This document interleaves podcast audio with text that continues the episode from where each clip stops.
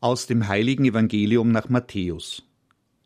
In jener Zeit erzählte Jesus seinen Jüngern das folgende Gleichnis. Mit dem Himmelreich ist es wie mit einem Mann, der auf Reisen ging. Er rief seine Diener und vertraute ihnen sein Vermögen an. Dem einen gab er fünf Talente Silbergeld, einem anderen zwei, wieder einem anderen eines, jedem nach seinen Fähigkeiten. Dann reiste er ab. Sofort ging der Diener, der die fünf Talente erhalten hatte, hin, wirtschaftete mit ihnen und gewann noch fünf weitere dazu. Ebenso gewann der, der zwei erhalten hatte, noch zwei weitere dazu.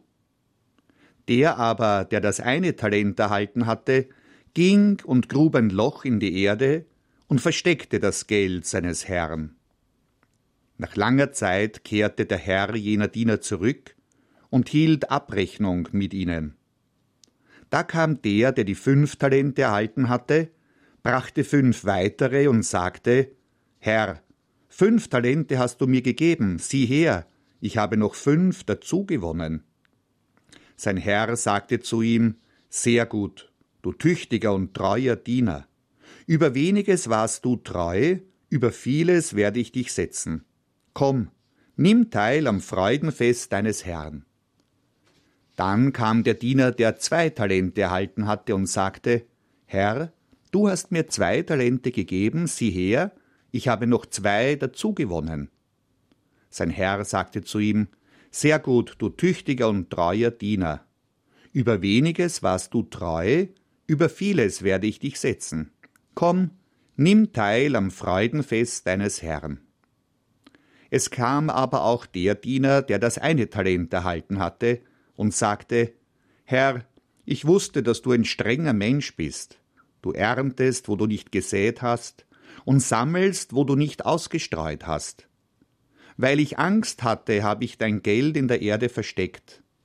Sieh her, hier hast du das deine. Sein Herr antwortete und sprach zu ihm, Du bist ein schlechter und fauler Diener.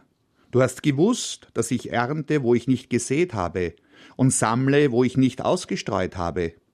Du hättest mein Geld auf die Bank bringen müssen, dann hätte ich es bei meiner Rückkehr mit Zinsen zurückerhalten.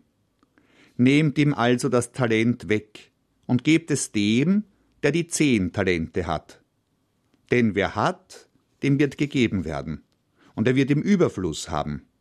Wer aber nicht hat, dem wird auch noch weggenommen, was er hat werft den nichtsnutzigen Diener hinaus in die äußerste Finsternis. Dort wird Heulen und Zähneknirschen sein. Evangelium unseres Herrn Jesus Christus.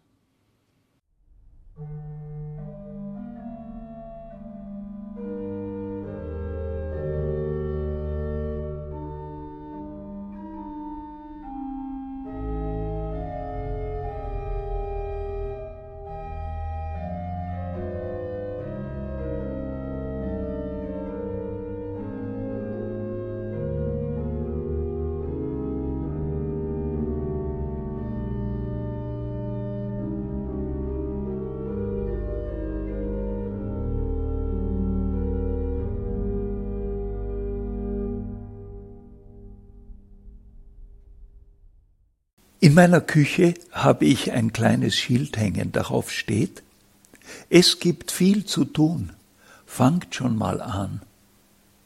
Darum geht es im heutigen Evangelium. Ein Mann geht auf Reisen, wohl für längere Zeit. Er ruft seine drei Diener zu sich und vertraut ihnen sein Vermögen an, ziemlich hohe Beträge, keine Kleinigkeit, alles, was er hatte. Sofort ging der Diener, der die fünf Talente erhalten hatte, hin, wirtschaftete mit ihnen und gewann noch fünf weitere dazu. Auch der zweite machte sich gleich an die Arbeit. Es gibt viel zu tun, fangt schon mal an. Das Spannende am Gleichnis von den Talenten ist die Tatsache, dass der Besitzer sein Vermögen wirklich in die Hände seiner Diener legt ein Riesenvertrauen seinerseits, ein Risiko, das er bewusst eingeht. Er setzt keinen Inspektor ein, der die Geschäftsgebarung seiner Diener kontrolliert und sich regelmäßig darüber berichten lässt. Die Diener haben völlig freie Hand. Wer von uns schenkt ein so großes Vertrauen? Klaus Berger, der große, humorvolle Bibelwissenschaftler, schreibt in seinem Jesusbuch, ich selber kann ziemlich gut mit Bauklötzchen umgehen und habe meinen Kindern immer tolle Sachen vorgebaut, mit dem Erfolg, dass sie nie einen Bauklotz in die Hand nahmen. So erdrückend war meine Fähigkeit. So erdrückt man die Fähigkeit der anderen. Gott erdrückt uns nicht. Er gibt uns ein eigenes offenes Feld, gibt uns Freiheit und eigene Verantwortlichkeit. Ich finde es sehr spannend, dass der Mann, der auf Reisen geht und der im Gleichnis für Gott steht, seinen Dienern keine konkreten Angaben macht, wie sie mit dem Vermögen wirtschaften sollen. Er setzt einfach voraus, dass sie begriffen haben, was sie mit dem Anvertrauten machen sollen. Sein Vertrauen in sie motiviert sie, sich voller Energie für sein Vermögen einzusetzen. Die Grundlage dafür ist das gegenseitige Vertrauen. In den langen Jahren meiner Dienstzeit als Bischof habe ich eine durchgehende Erfahrung gemacht. Eine gute Zusammenarbeit lebt vom Vertrauen. Es macht Freude, alle Kräfte einzusetzen, wenn beide Seiten sich für die gemeinsame Sache begeistern. Gegenseitige Wertschätzung setzt Kräfte frei, macht kreativ und schenkt Freude an der Arbeit. Der dritte Diener ist das genaue Gegenbild. Er setzt seinen Anteil am Vermögen seines Herrn nicht ein. Er geht auf Nummer sicher, macht Dienst nach Vorschrift, lustlos und angstvoll. Vom Chef hat er das Bild eines Tyrannen, nicht eines Vorgesetzten, der ihm Vertrauen schenkt. Das Ende des Gleichnisses ist schrecklich.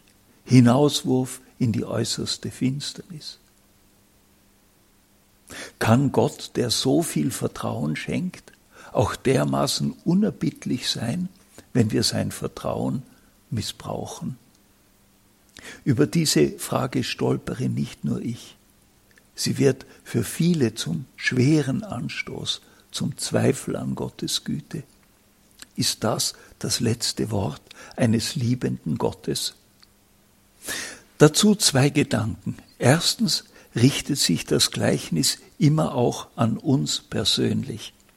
Jeder Mensch hat Talente mit auf den Weg bekommen. Alle haben wir Verantwortung, wie wir damit umgehen. Nicht nur mit unseren eigenen, sondern auch mit denen der anderen.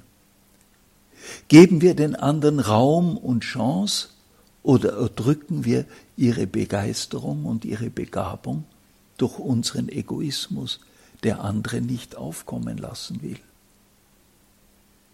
Und zweitens müssen wir uns fragen, warum der dritte Diener eine solche Angst vor seinem Chef entwickeln konnte. Wie oft bin ich Menschen begegnet, denen ein angsterfülltes, lähmendes Gottesbild vermittelt wurde, nicht von Gott, sondern von Menschen. Es ist doch Gottes Herzenswunsch, einmal zu jedem von uns sagen zu können, komm, nimm teil am Freudenfest deines Herrn. Die Frage ist nur, vermitteln wir anderen diesen Herzenswunsch Gottes? Musik